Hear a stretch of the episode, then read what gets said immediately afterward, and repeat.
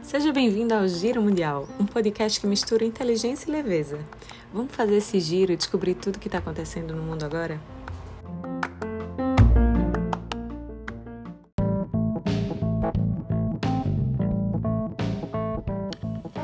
E aí, galera? Esta que vos fala é Maria Monserrat e hoje nós vamos conversar um pouco sobre a Alemanha. Mas o motivo não é essa saudade, e sim o alto preço que as sanções econômicas têm custado à economia e matriz energética alemãs.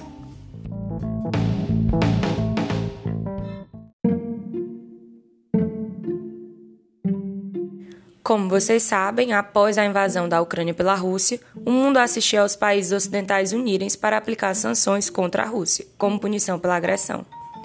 Já falamos um pouco sobre a dependência europeia em relação ao gás russo no episódio 16 de março, narrado e produzido por Vanessa Cunha Lima.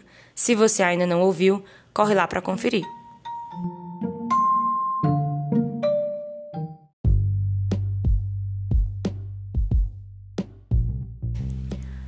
Eu cheguei da Alemanha um dia depois da invasão ter acontecido. E eu lembro de ter comentado nas redes sociais que não esperava que a Alemanha, justamente por sua dependência do gás russo, fosse aderir às sanções, pelo menos não as mais duras.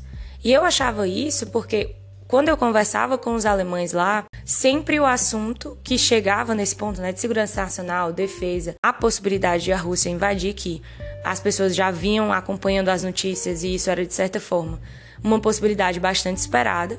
Quando a gente conversava sobre isso e eu batia na tecla de que a Alemanha precisava assumir a sua posição como potência regional e investir mais, né, puxar mais investimentos em defesa, puxar mais gastos militares, a opinião das pessoas, dos alemães de maneira geral, era que não, que precisava buscar outros caminhos, que precisava se investir é, em diplomacia, no diálogo, muito até pela, pela, pelo histórico da Alemanha, né? de ter se envolvido em duas guerras mundiais, de ter sido, de certa forma, o pivô de duas guerras mundiais. Isso ainda está muito presente no imaginário do alemão, mesmo das pessoas mais jovens, que eram as pessoas com quem eu majoritariamente conversava. Então esse assunto não eram, as pessoas não puxavam o assunto pensando em questões punitivas, e as sanções são, de fato, né, algo punitivo pensava-se primeiro no diálogo, apesar de já ter, obviamente, uma grande desconfiança que vinha aumentando em relação ao comportamento da Rússia. Mas, no calor do momento, também pela pressão dos pares e até mesmo da própria população que foi às ruas pedir pelo desligamento da Rússia do sistema de pagamento SWIFT, por exemplo. Tudo isso contribuiu para que o governo optasse pelas sanções e se encontrasse agora, claro, frente às consequências dessa decisão. Recentemente, após um período de 10 dias em manutenção, a Nord Stream 1, que é a rede de gasodutos utilizada para o transporte de gás natural através do Mar Báltico, voltou a funcionar, mas o fluxo de gás foi reduzido a apenas 20% da capacidade total do encanamento, o que equivale a 33 metros cúbicos por dia e a metade do que costumava entregar.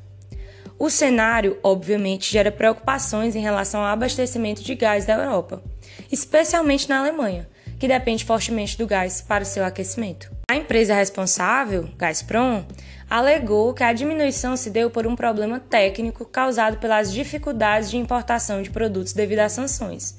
Declaração que o governo alemão rechaçou como um mero pretexto.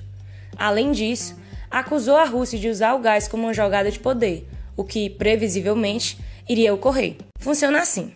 Em condições normais de temperatura e pressão, os países priorizam seus interesses. Em períodos de guerra, isso fica apenas mais evidente. A teoria realista das relações internacionais e, para usar um termo em alemão, a Realpolitik, já explicam. Lembrando, a teoria realista explica que uma vez que não há um superestado capaz de mandar em todos os outros, um leviatã que reja as relações entre os estados, o sistema é de autoajuda, ou seja, cada um por si. Por isso, cada estado prioriza seus próprios interesses.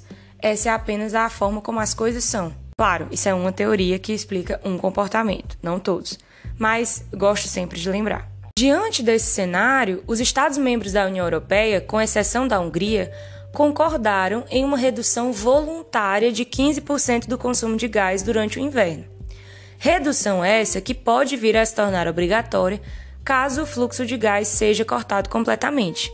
Um problema para essa obrigatoriedade pode ser que outros países não são tão dependentes do gás russo e não desejam ter de pagar essa conta.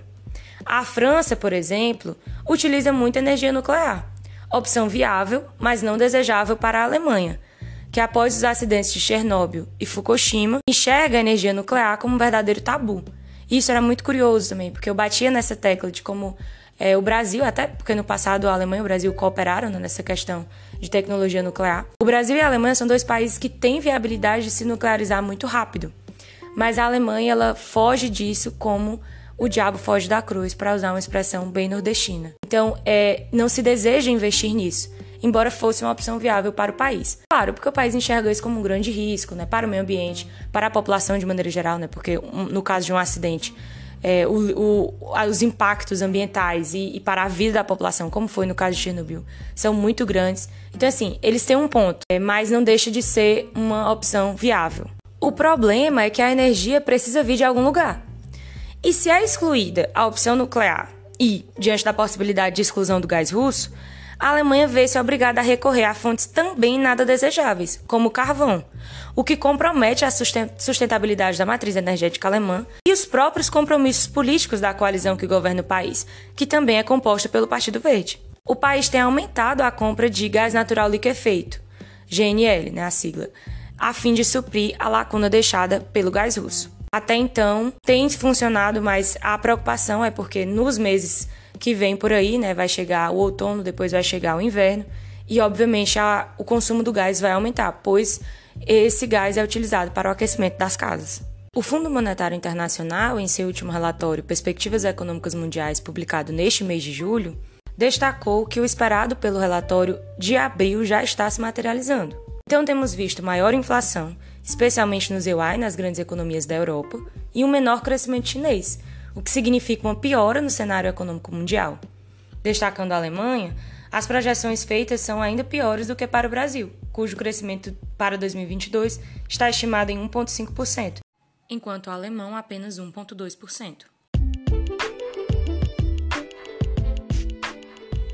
E é isso, galera. A Alemanha entrou numa fria, literalmente, eu espero que vocês tenham gostado desse episódio. Nos sigam nas nossas redes sociais, arroba giro mundial. E até mais! Ou, como diriam os alemães, auf Wiederhören!